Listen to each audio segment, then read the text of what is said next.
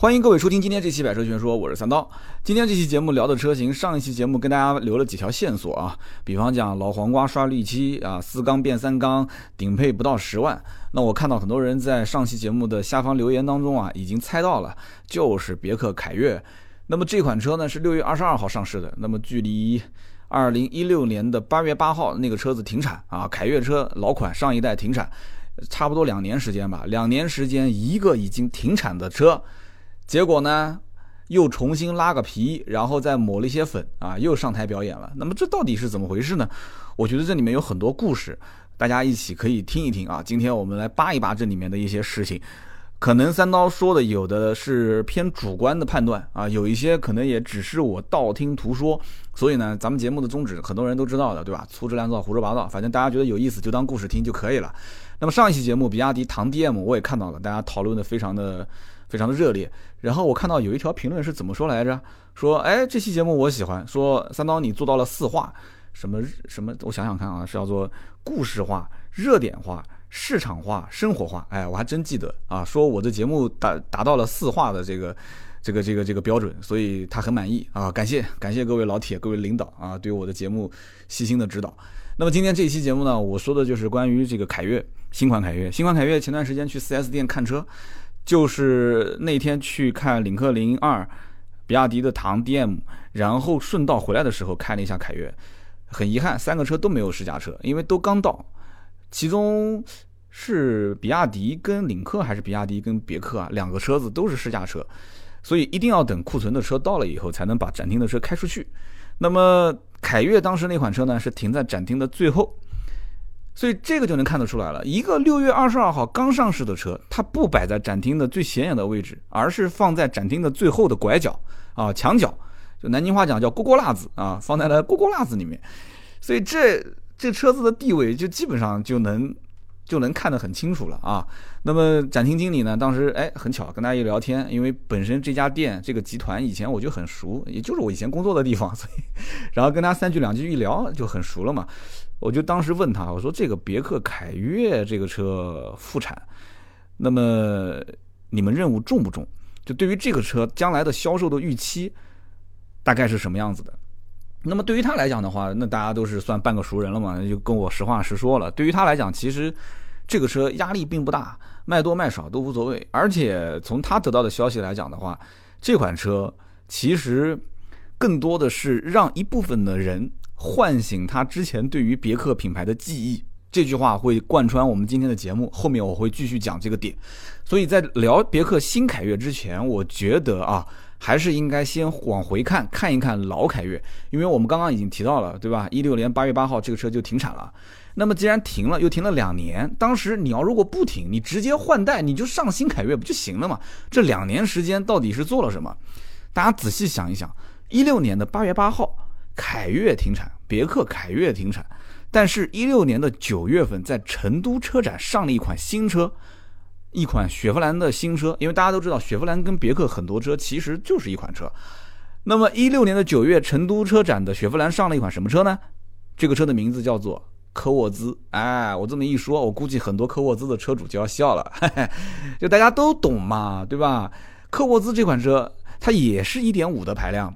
因为老别克的凯越就一点五排量嘛，也是六 AT 的变速箱，一模一样，轴距也是二六零零，对吧？老凯越上一批停产也是二六零零的轴距啊，所以绝大部分的消费者在买这个科沃兹的时候，其实心里很清楚，它就是老凯越，对吧？而且科沃兹现在优惠幅度两万来块钱，两万来块钱，这个科沃兹本来定价就比凯越定价要便宜一点点啊，便宜大概一万块钱不到，大几千块钱。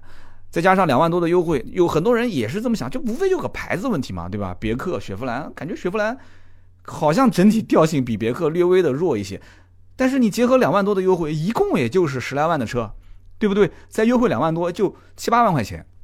所以很多人是避而不谈。当时上市的时候，科沃兹这个车，大部分的媒体是一定不会谈凯越两个字。你只你看充值不充值，只要看这篇文章提不提凯越，只要不提凯越两个字，一定是充了；只要提凯越，一定是没充。所以包括我们的这个很多文章，往外发也是一样的嘛，对吧？如果这涉及到厂家给费用的话，那这里面确实有一些它是不允许你提的，那没办法，对吧？拿人家的手短，吃人家的嘴软啊。但是如果一旦这个这个媒体这个话语权是由你自己控制的，那就随便说，对吧？你比方上一期唐 DM，我相信很多的一些用词，很多的一些这都不允许的，你的说法，那对于比亚迪这种厂商来讲，肯定是不允许的。所以大家其实都心里都很清楚啊。科沃兹就是老凯越拉个皮，对吧？然后甚至还有一些地方减配了，比方说后悬挂双连杆变成了这个柳力梁的半独立悬挂，但是在配置方面，在外形和内饰方面刷了一层绿漆，然后拉个皮就上了啊！雪佛兰的科沃兹，但是对不起，雪佛兰的这个品牌好像真的叫不响，真的是这样。即使优惠两万多，这车销量还是不行，还是不行。所以我在想，凯越重出江湖。别克凯越重出江湖，有一部分的原因，可能也是为了救市，因为毕竟，对吧？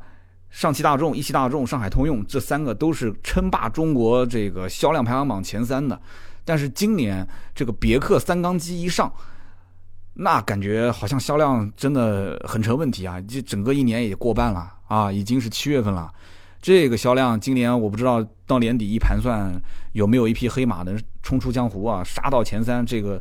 我觉得通用是很没面子的，所以因此，凯越刷量有一定的这个任务指标啊，刷量。但是对于 4S 店目前来讲没什么压力，这是一部分。二一部分就是凯越这个车要唤醒一部分的人的记忆。这个我觉得很关键，后面我们再聊啊。在聊凯越之前，我们觉得还是有几个知识点要提一下。刚刚我讲的是科沃兹，是吧？我再提一辆车，很多人也很熟悉，就是克鲁兹。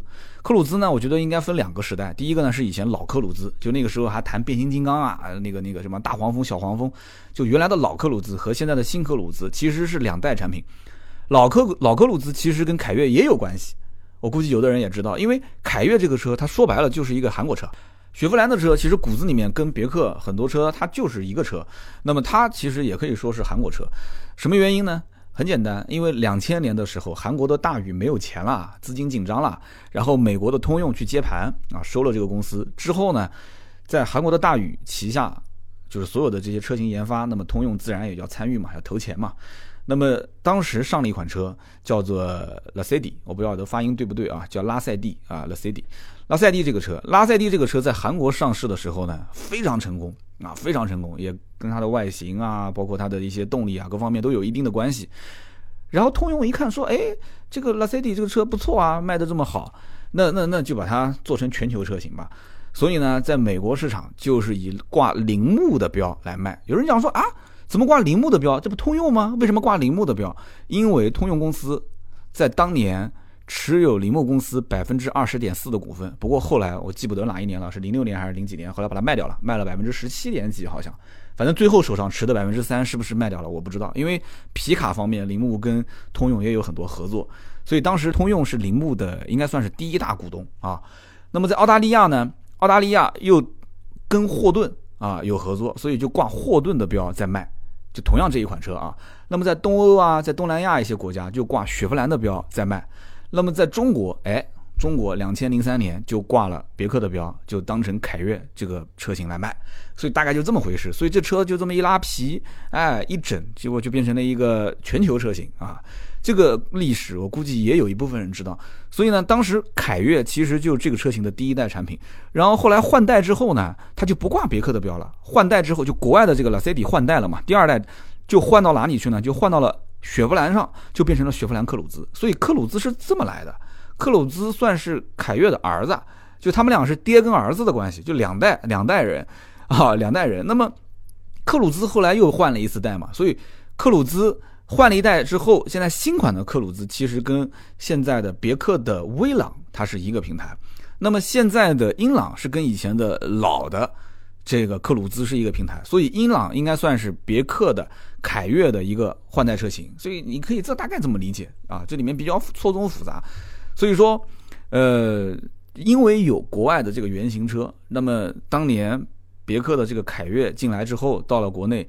以前是一点六、一点八排量，先投放的是三厢车，哇！当时国内哇，很多人真的特别喜欢这个车，卖的真的是非常好，非常非常好。别克这个品牌，我我印象中它起来也是跟这个车有非常大的关系，就是这个整个品牌往上走啊，到后来别克君威啊、别克君越这些车卖得好，我觉得凯越打前阵做一个基石有非常非常强大的基础啊，我觉得这个很关键。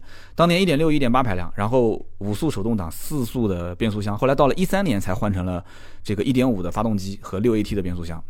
那么其中在一在零八年的时候。零八年，大家记得啊，零八年的新宝来和朗逸上市。其实这两个车，包括朗逸当时拉皮上市，啊，大家都知道朗逸嘛，对吧？老平台，但是拉个皮，空间大，配置也不错。它上市就是为了干凯越这一类的车，不是说专门为了干它，就是包含像现代的伊兰特这一类的车啊，就连它一起干。所以当时朗逸新宝来上市之后，别克立马增配啊，然后调价，官方降价，然后增配。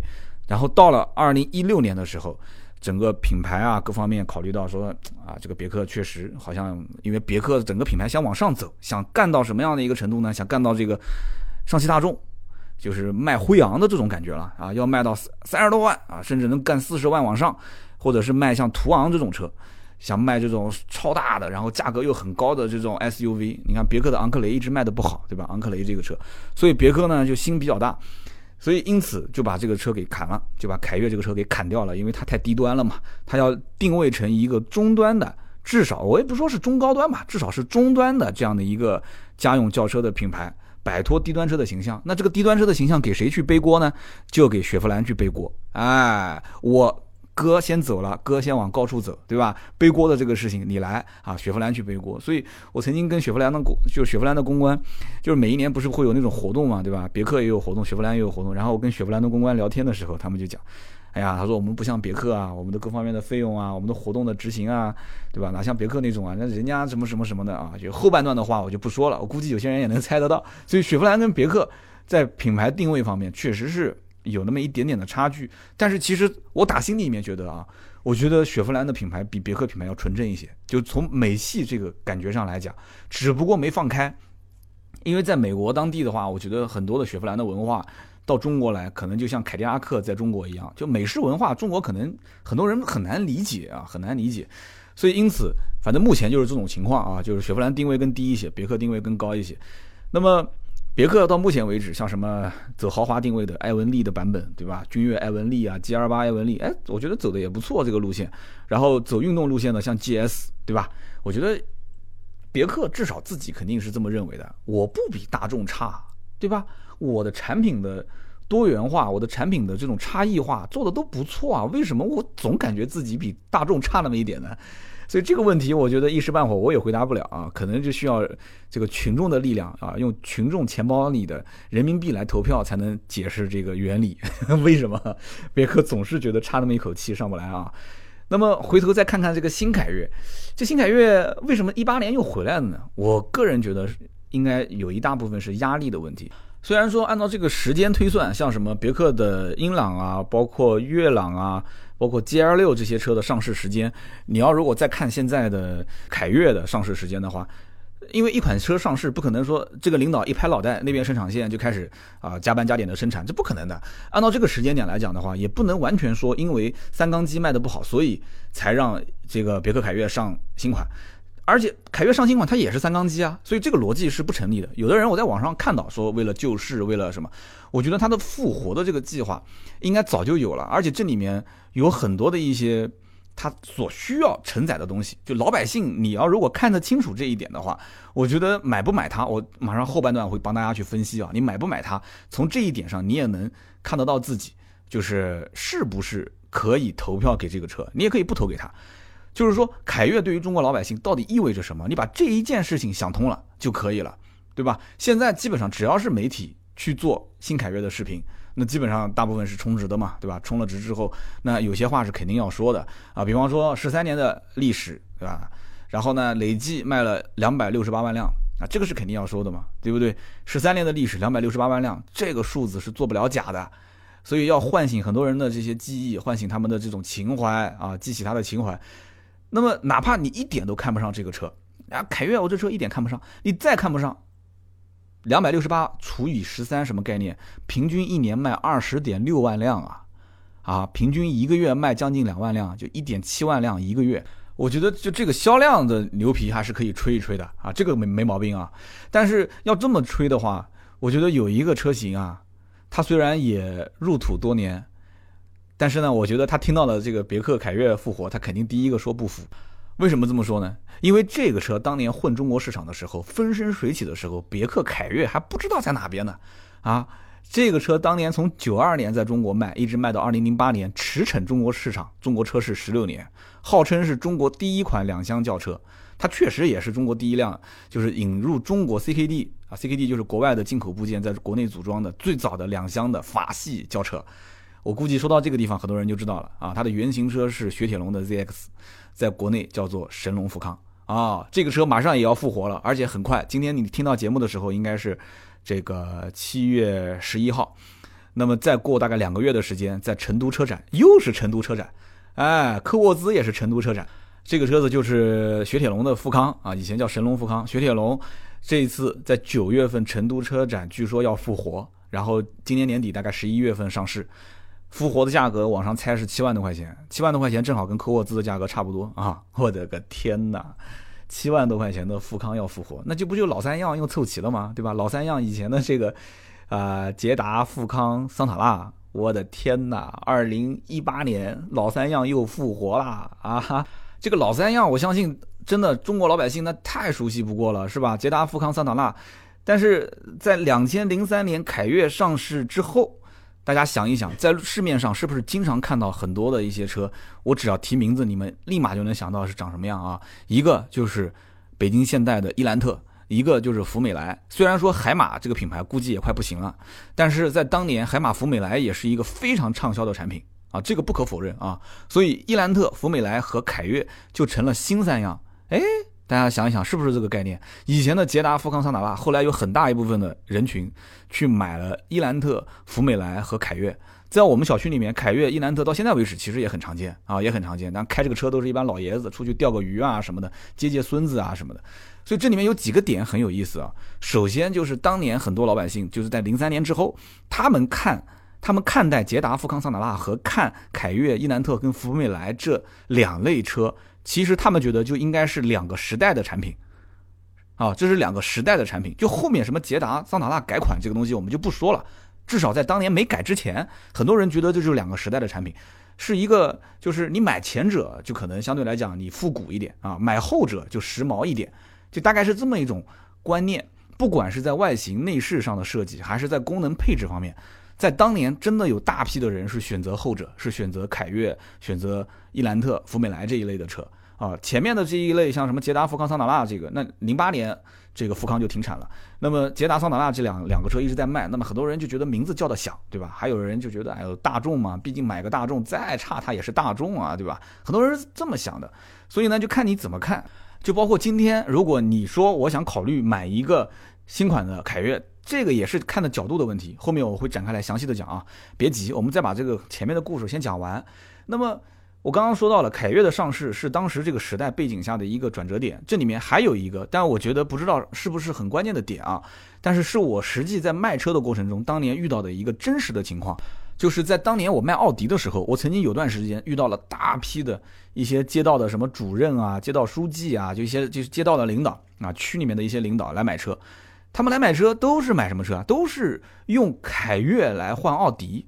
我当时觉得很奇怪，而且年限都很相近，都是在零五年前后。我当时问他怎么回事，他说啊，我们当时那批车啊，都是公车改革当时买的，就统一大家一起买的。反正就是你买什么车啊？啊，买凯越。好，那我跟着你一起买啊。有的人买的早，有的人买的晚，啊，觉得买的开回来也不错，反正也挺低调的。当时，所以。当时我在想，我后来查了一下，确实零三年开始公车改革，是不是这一批拉动了一波消费？因为这个改革不仅仅是在南京啊，它全国推动嘛，所以私家车在那个年代普及，很多包括这些，因为毕竟当年那个年代的公务员，应该讲收入各方面啊、家庭条件 应该还是可以的啊。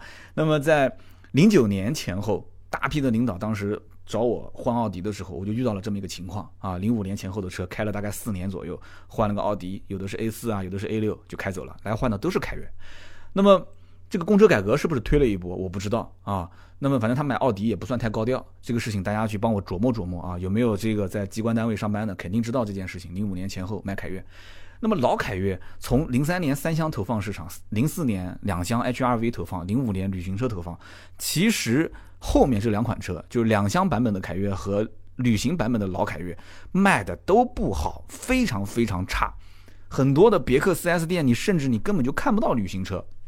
就旅行车，你不要占我展厅的这个位置，你根本就不要占我的位置，你根本卖不掉。有人问了我就卖，很多人问这个车也是因为在国外啊，或者是呃上网看到了一些图片啊，反正就是跑过来问，因为也就是零五年之后才互联网慢慢慢慢起来了嘛，对吧？所以零五年旅行版的凯越上市，然后那个时候汽车之家我估计也就是零五年前后才刚刚有，那个时候有些人在网上看图片，哎，看看，哎，这是什么别克？好别致啊，好特别啊，而且定价也比它高。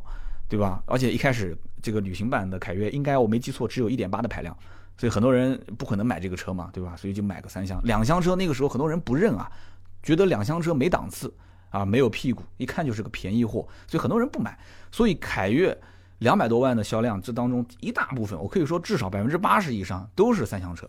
那么这个车从零三年开始卖，卖到零九年的时候，总销量已经是过百万了。啊，零九年什么概念？零九年新浪微博刚刚才上线，到了一一年的时候，它的年销量二十五万，年销量二十五万是二零一一年当年的年度单车销量冠军。一一年我们在干嘛？一一年手机上刚刚才装了微信啊，微信才刚刚上线。一二年仍然是年度销量的冠军，就是全年轿车排行榜排第一，销量冠军。然后就算它到了一六年的八月八号这车停产，停产退市前的那段时间，每个月的销量。就这车快退市了，大家都知道要停产了，每个月销量一万多台，哈，一万多台。所以你想想看，这老凯越真的是非常强劲啊！现在在二手车市场，别克凯越这个真的不吹牛逼，也是非常好卖。你只要放一辆别克凯越在那边，肯定有人过来问你，只要价格合适啊。所以老凯越当年其实按我印象中的话，应该是到它是一六年退市，应该在一五年前后，它的优惠幅度已经非常大了，都在两万块钱，两万多块钱。那么结合两万多一个合资品牌的车，打完折七八万块钱，就在这个印象当中，就对于很多人来讲，七八万块钱买辆合资车，三厢空间也不错，哎，就是老气一点啊，平台差一些，动力弱一些。其实动力一点都不弱，真的。凯越最我觉得最强劲的就是当年那个一点六、一点八的发动机，就是油耗高，我开起来真的又稳又扎实啊，这真的不吹不黑。所以说当年的老凯越，我估计还是有很多人怀念的。所以上期节目我看有人听我。就是给了几个提示词，说下一期节目聊的是不超过十万的老黄瓜刷绿漆四缸变三缸，呀，一猜就猜到了。然后人家立马就说，我就是当年一一年的一一款的这个凯越的车主，然后讲了一些自己的这个事情，说虽然这个车这个那个出问题了，但是这个车怎么样怎么样，还是有感情啊，还是有感情。那么我以前其实，在 4S 店做二手车总监的时候，收凯越这个车，呃，收到这个车之后，我其实偶尔出门办事。一堆的车，二三十辆，有的时候我摸车钥匙摸来摸去，我会摸一辆凯越。就你开这个凯越出门，前提是什么？前提是油钱不要自己出啊！只要这个油钱不要自己出，这是大前提。那这个车我觉得真的作为代步来讲没什么缺点啊，这这动力很不错，油门很轻，然后稍微重踩一下的话，转速拉得非常快，噪音也反正你如果反正看你油门怎么控制。你如果是暴力驾驶，这个车其实噪音挺大，但你要是哎。就是比较平顺的，保持一定的匀速的话，还行吧，只能说还行。但底盘真的很扎实。但是当时这个车的内饰，我觉得是一个槽点啊，非常老气，贴的那种木纹饰板，假的不能再假，老气横秋的。然后呢，整个车子就是皮实耐用啊，哪边要是坏了去修一下，什么修理厂它都会修，配件到处都是。而且我要没记错的话，那个车空调还是蛮给力的，在当年啊。所以一个合资车挂着个别克的标，优惠个两万多块钱，卖个七八万块钱，哎，在当年很多人他是认啊。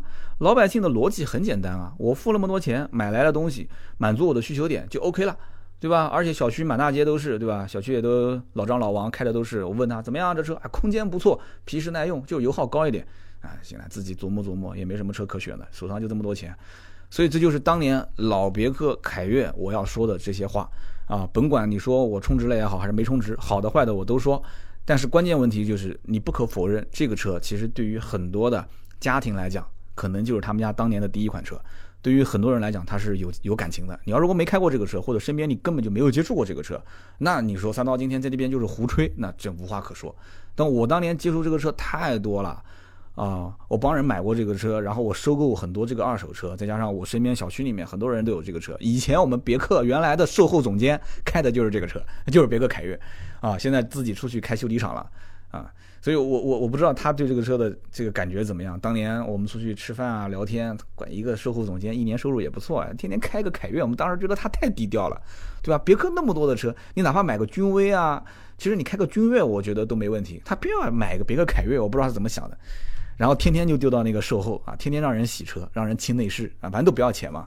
然后底下都是他的员工，他当然给他清的干干净净的了。我天天拿个小刷子给他刷发动机舱，哎，天天我估计保养也不要钱，维修也不要钱，开心的很。哎呀，这个哥们儿真的特别有意思啊！有机会我请他来做客我的节目。然后呢，这个我们接着就讲新凯越啊。今天这期节目光聊老凯越聊了二十五分钟，收不住了啊，不好意思各位了，老铁。呃，我我会让我们的这个剪辑师注明一下，前面二十五分钟不是聊新凯越的，好吧？然后呢，我们就去说一说新凯越。新凯越其实槽点非常明显，也非常多，但是呢，我觉得呃能说的优点也有，好的坏的呢，我们就分开来说，好吧？我们先说槽点，槽点我觉得有五个。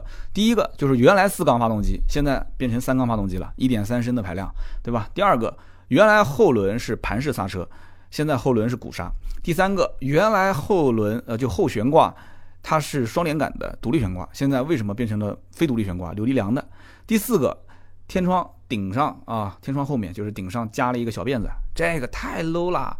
然后第五个就是它后排的座椅像是玩具座椅啊，网友调侃它叫做玩具座椅，甚至有网友讲说，我宁愿你取消它的中控屏幕，我也不要天窗，我也不要安吉星，什么远程控制这些华而不实的我都不要，你给我换上碟刹，也就是盘式刹车，然后你再给我换上正规的后排头枕，你再给我能换个四缸发动机最好，你就是换不了四缸发动机，你给我倒车影像吧，对不对？你顶配有个大屏幕，但是你不给我倒车影像，你这算什么话呢？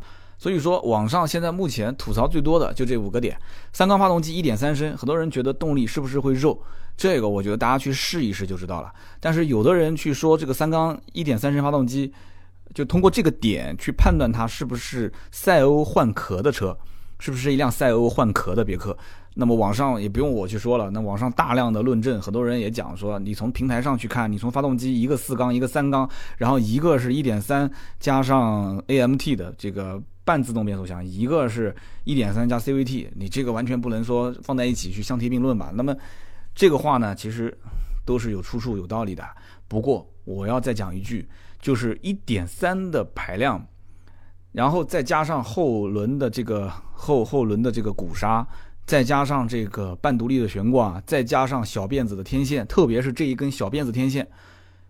特别特别容易让人联想到赛欧，虽然说确实从平台、从发动机的这各方面，包括变速箱啊这些配置方面，都跟赛欧没有半毛钱关系，但是这一系列的啊这一系列的样子、壳子，这一系列的减配的行为，其实很容易让人联想到赛欧。如果联想到赛欧，其实不是一件好事，不是一件好事。为什么呢？因为赛欧太便宜了，赛欧也就是个六万来块钱的车，手动挡也就是五万多块钱的车。那么，因此，你凯越将来要降价降到什么程度，老百姓才认可？一点三的排量啊！如果说要是降个一两万块钱，那我就反问了：九万九千九的价格跟那个科沃兹的价格也差不多的区间了。科沃兹卖的好的十万九千九，虽然贵一万块钱，但是优惠幅度两万多。那么科沃兹优惠两万来块钱，打完折八万多块钱，那凯越怎么怎么优惠呢？我就在想这个问题啊！你凯越如果也优惠个两万块钱。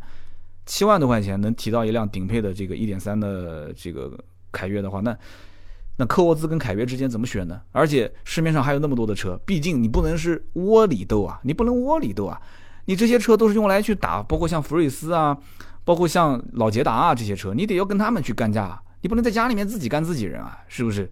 所以这里面我觉得后面市场上有很多很好很好玩的事情，我们后面在讲这个竞品对比的时候也会带着说两句啊。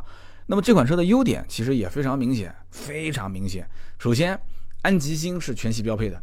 哎，我觉得很奇怪，你别克英朗都没有全系标配安吉星，你怎么别克凯越就全系标配安吉星呢？对不对？而且我就不相信凯越这批用户将来是续费能力比英朗的用户续费的能力强。凯越用户应该是对这个每一分每一毫看得更重一些，就是更会过日子一些，是不是？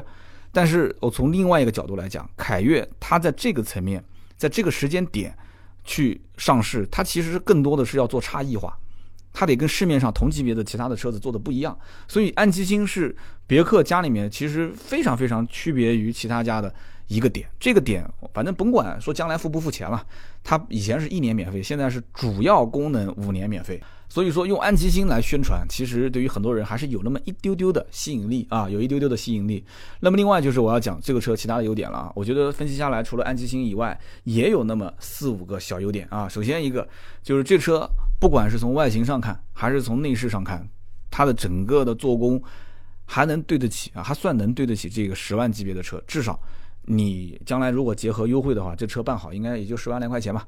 你别看现在九万九嘛，对吧？你后面肯定要优惠，百分之百不用说的嘛。一万多块钱、两万块钱优惠，我们不说两万吧，让一万块钱肯定很快。只要能忍得住，你千万不要现在下手，稍微等那么两三个月，肯定就分分钟的事情。外形内饰，我觉得虽然是拉皮的车，但是拉皮整的微整形整的还行，像那么回事啊。那么这里面呢，我觉得要重点提一个地方，这个细节很多的媒体是没有说的。什么细节呢？就是它的中网。有人讲说，那别克中网有什么好说的？有说法，相当有说法。大家注意看啊，别克常规车型，甭管哪款车，君威、君越还是 G R 八，你看它的常规车型，它的中网都是直瀑式的，就是那种竖条纹的进气格栅，都是直瀑式的，对吧？但是大家注意看，别克凯越的这个中网，它不是直瀑式的，它是那种像水波纹一样的那种、那种、那种中网进气格栅。有人讲说，那你就是新款车型、新造型呗？不，这个里面有一些特别的含义。大家注意看啊，别克的常规车型，G L 八啊、君威啊、君越啊这些车，包括什么英朗啊、呃悦朗啊、威朗啊，它都是直瀑式的。但是唯独在某些特殊的车型版本上面，它不是用的直瀑式的。比方讲，君威的 G S。哎，大家注意看啊！你可以拿手机翻图片看，君威的 GS 啊，这个我也可以把它发到我们的这个喜马拉雅的 APP 的就内容简介里面。君威的 GS 它用的是立体飞翼式设计的中网，就它的那个中网是两边有点像像往上飞的那种感觉，像螺旋状。然后君越的艾文利的版本和 GL 八的艾文利的版本，它的中网也不是直瀑式的，它是锁子甲那种，就像锁子甲一样的菱形的进气格栅，这就有意思了。在所有的别克车系里面，用非直瀑式的这种进气格栅的车型，一般都是定位相对比较特别的。比方说君威 GS，对吧？偏运动的，或者是艾文利版本的 G R 八和君越，那就定位相对高端一些。这凯越它定位既不运动，也不高端，它为什么它的中网要用非直瀑式的呢？哎，大家想过这个问题没有？我看很多的媒体都没有讲这件事情，它为什么要用这种水波纹状的中网呢？这里面我觉得啊，我分析的不一定对啊，只是一家之言。我觉得有三点，第一点就是老款凯越它采取的就是直瀑式的中网设计。这个车子既然一六年已经停产了，现在一八年我让它复产，我让它，对吧？这个老黄瓜刷了一漆，那我既然这个灯也换了，内饰也换了，造型也换了，那我不能说中网还是用以前直瀑式的，对吧？我我得我得整点特别的啊，得整点特别的，怎么整？那就设计了这么一个新的水波纹式的中网。第二一点，凯越虽然说它的定位是整个别克家族最低的，当年我也讲过，也是为了把凯越砍掉，是让整个别克的品牌往上走，对吧？去去往上突破三十万啊、四十万这个区间，做一个中档偏高档的这么一个品牌。那么现在又把凯越这个车给拉上来了，又重新复活了。对不起，定位虽然低，但是档次不能低，这就是现在。厂商一定是对于这款车的一个要求，买这个车的人一定心里面也是这么想的，就是我虽然是买了一辆凯越，可是我不希望我这个车档次感很低。那么从哪边能找到它的档次感高的地方呢？那我 我讲这个车上其实有几点啊，包括后面我要提到的，就是这个鸡皮座椅啊，仿皮加鸡皮的座椅，包括那个排挡杆长得也很像这个君威，对吧？长得很像君威的那个排挡杆，其中还包括就这一点，它的这个中网，它中网很特别，它跟其他人不一样。啊，所以它的定位低，但是它的档次感千万不能做得太低。所以这就是厂家其实对这个车子它有一点点自己的小心机，夹带私货在这里面设计方面。第三个就是不能让客户觉得这是什么什么车的缩小版。它如果是一个直瀑式的设计的话，大家可以看这车就很像啊，这个哎，这不就像别克什么车的缩小版？如果凯越在市面上一旦被定义成什么什么车的缩小版。那对不起，就会拉低整个别克品牌的调性。但是这个车即使做这样一个中网，它不可能被说成说，哎，这个是别克 GS 君威 GS 的缩小版，完全就无厘头啊！这车跟君威 GS 半毛钱也不像啊。对，君威 GS 的定位是很特别的一个人群，所以呢。而且它的中网毕竟跟 GS 也不太相似，GS 是两边飞翼式是朝上的，它这个水波纹状还是有一定的区别，所以它不会让老百姓至少让现阶段的一些人联想成别克的某一个什么缩小版的车型。所以因此我分析出这三点，对于它的这个中网设计，它为什么不用家族里面最传统的直瀑式的啊，而是用像君威 GS 啊、艾文利的版本啊，就君越艾文利啊、G R 八艾文利，用他们这种类似的比较特别的一种设计呢？我分析的这三点啊，一家之言，大家可以来讨论。那么，这是我刚刚讲的第一个，它的特点，外形和内饰还算是一个优点。第二个就是这个车顶配车型，顶配车型刚刚提到了用的仿皮加麂皮座椅。我当时在 4S 店，我车门一拉开，嚯！我当时一看，嚯，这个内饰可以啊！那销售非常自豪的讲，哎，怎么样啊？这个麂皮座椅啊，是不是很显档次？你的车上是不是都没有？呃，对，我的车上都没有，是。我承认啊，我那车都三十来万了啊，都没有仿皮加麂皮座椅啊，这个真的相当可以。其实凯越的配置非常简单，一个手动挡，两个自动挡啊，手动精英、自动精英这两个配置其实都一样，几乎是一样啊。那么八万三千九、九万三千九差一万块钱，跟以前的老凯越的定价一样，自动挡、手动挡差一万块钱。那么还有一个呢，就是自动豪华，自动豪华只是贵了六千块钱，它比那个自动精英。这个六千块钱就有说法了啊，六千块钱，你说买买这个车都花了快将十万，将近十万块钱了，差这六千块钱吗？基本上没有人会差这六千块钱，而且你看一下配置，多六千块钱，胎压监测，铝合金轮毂，铝合金轮毂啊，那就是说低配是什么？低配是钢轮毂，铝合金轮毂，无钥匙进入，无钥匙启动，多功能方向盘，前排带一个扶手啊。以前低配很多的一些廉价车是没有中央扶手的，很多人还上网买一个淘宝的那个中央扶手，松松垮垮的放那个地方。中控七寸屏，手机互联，LED 日间行车灯，也就是说你在路面上远处一看就能看得出这个车高配低配，对吧？没有 LED 日间行车灯就低配。完了之后呢，这个后视镜加热，还有就是我刚刚提到的，就是非常非常明显的差异化。拉开车门，仿皮加麂皮座椅，顶配车型。如果是织物座椅，织物座椅啊，老铁，还不是一个仿皮座椅啊，哪怕给个假皮也行啊，不是织物座椅，织物座椅就是精英版，所以六千块钱差这些东西，你想，无钥匙进入，无钥匙启动，加一个这个仿皮加麂皮座椅，我觉得就这三项，就这三项，再加个大屏幕，就这四项，完全就是甩这六千块钱三条街了。肯定值嘛，所以九万九千九一定是比九万三千九卖的好，而且也没什么可选的，自动挡就这两款，所以因此毫无疑问，基本上我可以判断，别克 4S 店的这个库存管理员就不要，包括信息员就不要进九万三千九了，百分之百是进九万九千九，自动挡的进个百分之呃二十到三十的货啊，然后配比的话二比八，对吧？自动挡的车就不要进九万三千九，全部进九万九千九。近百分之八十的配比就可以了，百分之二十配八万多块钱的手动挡，所以因此这种车型讲白了就是放那个地方，如果有人有情怀过来看一看，也能认可三缸一点三排量，觉得说还行，就冲着这一套配置，对吧？这一套完整的配置，觉得说我的天哪，十万块钱，对吧？安吉星也有，完了之后这个麂皮仿皮座椅也有，无钥匙进入，无钥匙启动，该有的都有，我手上也就那么多钱，哎呀，三缸就三缸，忍忍吧。你要如果是有这一批人。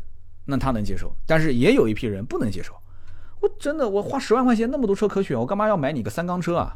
我在想什么呢？这是我不可能考虑的。那这批人他也有，那就看这个比例到底有多少，对吧？这是第二个点。第三个点就是，他原来啊老的凯越是全系不带 ESP 车身稳定系统的，大家可以去看，这个也是很多人吐槽的，一直不加，一直到一六年停产，它也不加 ESP 车身稳定系统。成本的问题嘛，说白了，当时让价让那么多，让那么多，厂家要补贴经销商，经销商才能愿意卖，对不对？那这个销量一直哗哗哗的往外刷，那老平台嘛，对吧？成本也摊的差不多了，那 ESP 系我干嘛要给你装？我 ESP 国家也没强制给我要求装。如果说我要是给你这款车加了 ESP，那不相当于就是你本来是点了一碗阳春面，什么都没有的，结果硬生生的给你加了一碗大肉嘛，对吧？加了一块大肉变成大肉面了，那成本不一样，还是卖以前的阳春面的钱，那这你想什么呢？对不对？你想什么呢？所以以前就一直没有啊，没有 ESP，那现在有了，现在新款全系标配 ESP 车身稳定系统，还是那句话，年代不同了。你现在你敢说不加 ESP 上个新款，你不被人骂死啊？我的天啊，不可能的事情。但是现在把这个也当成是一个卖点在宣传。那么第四个点呢，我前面其实也提到了，就是关于它的这个内饰，特别是那个排挡杆，销售一定会跟你讲，就这个排挡杆很像君威上的那个排挡杆的造型，真的是非常像，手感也很像。君威那可是九 AT 变速箱啊 啊，九 AT 变速箱，你看它那排挡杆很有意思，君威上面是 PRND，然后后面一个加减号。那它那个是带手自一体嘛，就是手动模式可以加减档，但是凯越上的这个造型跟它很像，非常像。但是呢，它这个排挡杆呢是 P 上面的英文字是 PRNDL，L 就是低速档啊，PRND 开过自动挡都知道，我就不解释了。那这个变速箱是 CVT 的，也就是日本的加特克啊，加特克。那么为什么这款车1.3配一个加特克的 CVT 变速箱？其实非常容易理解，就是损失它的运动性。增加它的经济性，就这么简单，没什么好解释的，对吧？那么至于说你实际试驾的感受怎么样，那就仁者见仁，智者见智了。这 CVT 变速箱，你一脚油门踩下去，那车子可能它迟个那么半秒或者一秒才反应过来，然后车子呜，它就慢慢慢慢加速，这很正常。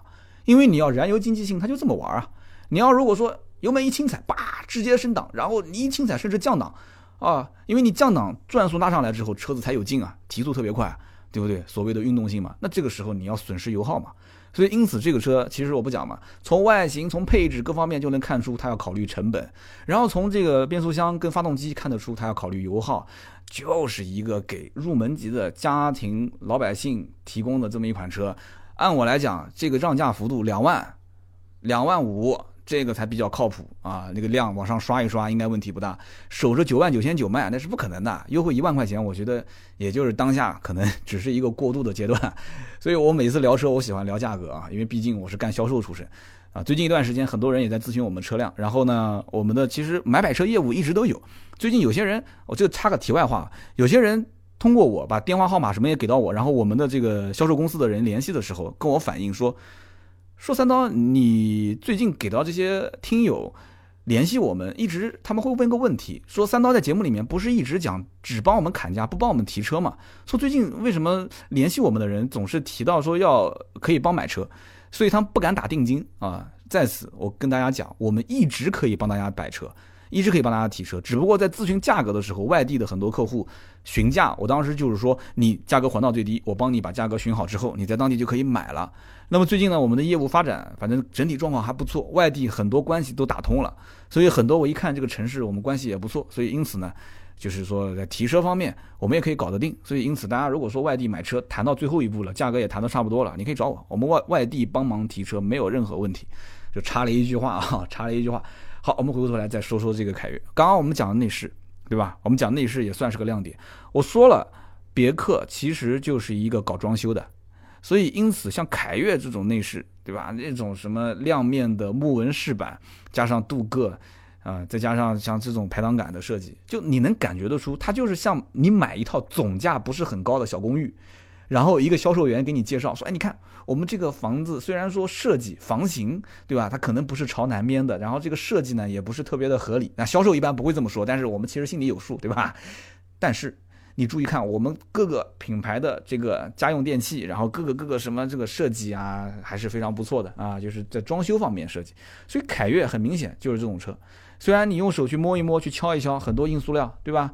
但是从整体的这种。颜色搭配的感觉上，包括整个的这种，就是给人第一印象，上海人造车还是那句话，我感觉真的还蛮洋气的啊，就是不是给人感觉就一看就是一个廉价车，就日本车就容易给人感觉一进去一看就是个廉价车，所以因此我刚刚特别强调这个排挡杆啊，我相信如果有人去看这个凯越，销售一定会给你介绍这个，我提前先给你讲了啊，这是套路之一。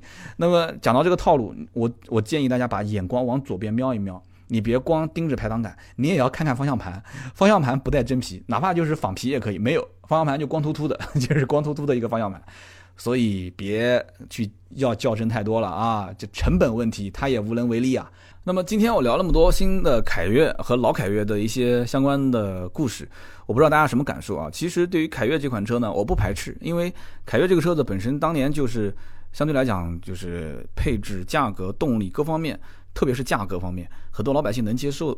那么老百姓是需要这种车，但是现在新凯越上了以后，虽然配置、外形各方面有所改观，就是这个三缸发动机，我不知道很多人能不能跨得过这个坎。而且终端的优惠，如果说不及时的调整到，就像我刚刚讲的，大概在两万块钱左右，九万九千九，按照这个价格，如果说只是优惠个三五千、七八千、一万，我觉得都很一般啊，都很一般，一定得是一万五朝两万奔啊！这个优惠幅度，我觉得这才是当年我们心中的那个凯越，是不是？我估计老铁们都一定支持我这种想法啊，就是你车子不管你三缸不三缸，只有卖不出去的价格，没有卖不出去的车。就像我刚刚前面讲的，这个车如果说要是优惠到两万到两万三，我觉得这个行情也不算夸张啊。优惠到这个点上，请问各位老铁买不买？九万九千九打完两万三的折扣之后，七万六千九，你买不买？啊，摸着良心告诉我买不买？七万多块钱一个合资品牌的别克，这个造型，这个配置，啊，你别你别急着喷，你别急着喷，你就想一想，七万多块钱这车。哎，我希望各位老铁今天在节目下方多留言，说一说这个车是怎么想的啊！留言是对我最大的鼓励，然后呢，点赞转发呢当然更好了。以上就是今天这期节目我关于别克凯越自己的一些不成熟的想法，跟大家讨论讨论，好吧？那么下面呢，我们是关于上期节目，就是聊比亚迪唐唐 DM 的那一期节目的相关的互动留言。上期节目呢，有一位听友叫做 M A R I N E 四五，他说我是刚买的秦 EV 四五零，总体来说呢还挺不错的。同期的纯电动车我都试驾了，比方说像帝豪的 EV 啊、北汽的 EU 啊、荣威的 EI 五啊，总体来说感受都不是太好。尤其我看了很久的帝豪 EV，简直是失望透顶，开起来轻飘飘的，一窜一窜的，而且各种车机系统都没办法用。销售说还没开放呢，我问他什么时候能开放？销售也支支吾吾的，我果断就放弃了。买了秦 EV 回来之后，也遇到了一些问题，呃，也就是一些国家电网的老的充电桩负载不够，秦 EV 要求充电的功率太高，充电桩满足不了，频繁的跳枪。有一天中午，我在充电站来来回回拔枪插枪十三次，从百分之十五才充到百分之五十，真的能把人给气死。不过现在还好，家里面充电桩安好之后，我就不去外面充了。听说国家电网的充电设备还要升级，只能等等看了。那么这一位听友分享了一个真实的自己买这个，呃，比亚迪秦 EV 的一个经历。我相信我们听友当中应该也会有很多人是考虑这个车，是吧？他没有说我们上期节目讲的唐的 DM 这款车，但是我很喜欢，也很希望大家在我们的节目下方多多分享自己的一些用车的经历。那么既然提到这个车了，我就稍微说一句。其实他说比亚迪的啊，他说这个吉利的帝豪的 EV 应该是 EV 四五零这个车对吧？他说这个车开起来一窜一窜的，然后各方面都不太好，然后车机也没开放。但是我曾经小道消息听说过这个车，它在北京，在在很多城市它都是限量发放的，也就是说每一个城市的这个份额是不多的。包括在南京，我曾经帮人也买过这个车，要加价，我帮他找关系，也就相应的少加了一点钱，而且。这个车我当时据听讲啊，这个只能说是小道消息啊，说这个车子当时宁德时代的电池给这个帝豪的 EV 四五零这款配的时候，是按照高配去配的，也就是说当时给的这个电池的标号非常高，品质还是不错的。这个车子当时卖的时候是敢是北京的地补还是什么？当时的这个地补如果下来的话，这个车是能挣钱的。但是结果政策变化，所以导致这个车当时卖一辆亏一辆。啊，所以当时的帝豪 EV 的四五零那一批车，只能说是那一批啊，你不要往后看。你说三刀讲的，所以后面的车买帝豪 EV 四五零都没问题，都挣钱啊，厂家都亏钱啊，没这个说法。就是那一批车，就当时应该是今年几月份啊？就当时那一批北京是限量限限额度去发放的那一批电池的整个的品质还是相对来讲不错的，这是内部的一些人曾经跟我说过的事情。所以这哥们儿，你没选帝豪 EV，我不知道是不是。当时这个车子的这个调试方面有问题啊，因为我身边也有人开过，觉得还可以啊，也不至于像你说的这个一窜一窜的。那至于轻飘飘的这种，那可能在油门的响应啊，就电门的响应啊，这个底盘的调教方面，可能各家不一样啊。这不是帮他洗白，我只是说我自己的了解的一点点小小的小道消息啊，跟大家也分享一下。好，这一位应该是叫做啊 M A R I N E 四五这位听友的留言。好的，我们继续看下一期啊，下面一个听友的留言。我觉得应该放到下一期节目再说。这位听友叫做唐萝卜一枚，唐萝卜一枚。上一期猜到我下一期可能说的是凯越，然后他就说了，他说我们家是一一款的别克凯越啊。那么这一辆车见证了我很多重要的成长经历，它陪了我六年，给我生活带来了很多便利的同时，也让我对通用这个品牌的信心逐渐的下降了。我本来以为他后面是要说好话，结果他说我对别克品牌的信心逐渐下降啊。他说我参加了车友会里面。呃，跟大家交流，然后很多人都说啊，出现过转向灯开关故障，车门的升窗这个按键升窗器也出现故障，然后发动机的脚垫渗油，然后燃油的燃油棒支架召回这些事情，结果我一个都没落下。群里面听友有的，就群里面的这个群友有的我都有，车子的抖动问题也有。就这么说吧，当时宝马叉一的三缸我去试的时候，我觉得这个三缸的宝马叉一真的是好安静啊。啊，这个是自黑啊，自黑他们家的凯越。我觉得这个抖动还是跟那个机脚垫是有一定的关系啊。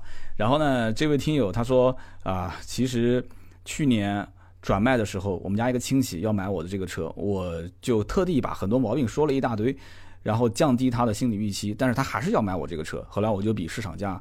呃，又多便宜了五千块钱，我就怕以后再出什么小毛病，他嘴上不说，心里面不愉快。其实从这位听友讲的这个真实的案例情况上来讲的话，老凯越车主其实对这个车的，呃，怎么讲呢？就是他的这个优点、缺点，他心里面都有数。前面讲他陪伴了我六年，那这车如果是一直都很不好的话，早卖了。那这六年来的话，这些问题他也都一一解决了，应该是。但是卖掉之后，我不知道他后来换的什么车啊？你可以这期节目给我留言说一说，你凯越卖了换的什么车？不会就是宝马叉一吧？然后这位听友他说的这些问题点，我曾经在收二手车的时候也有发现过。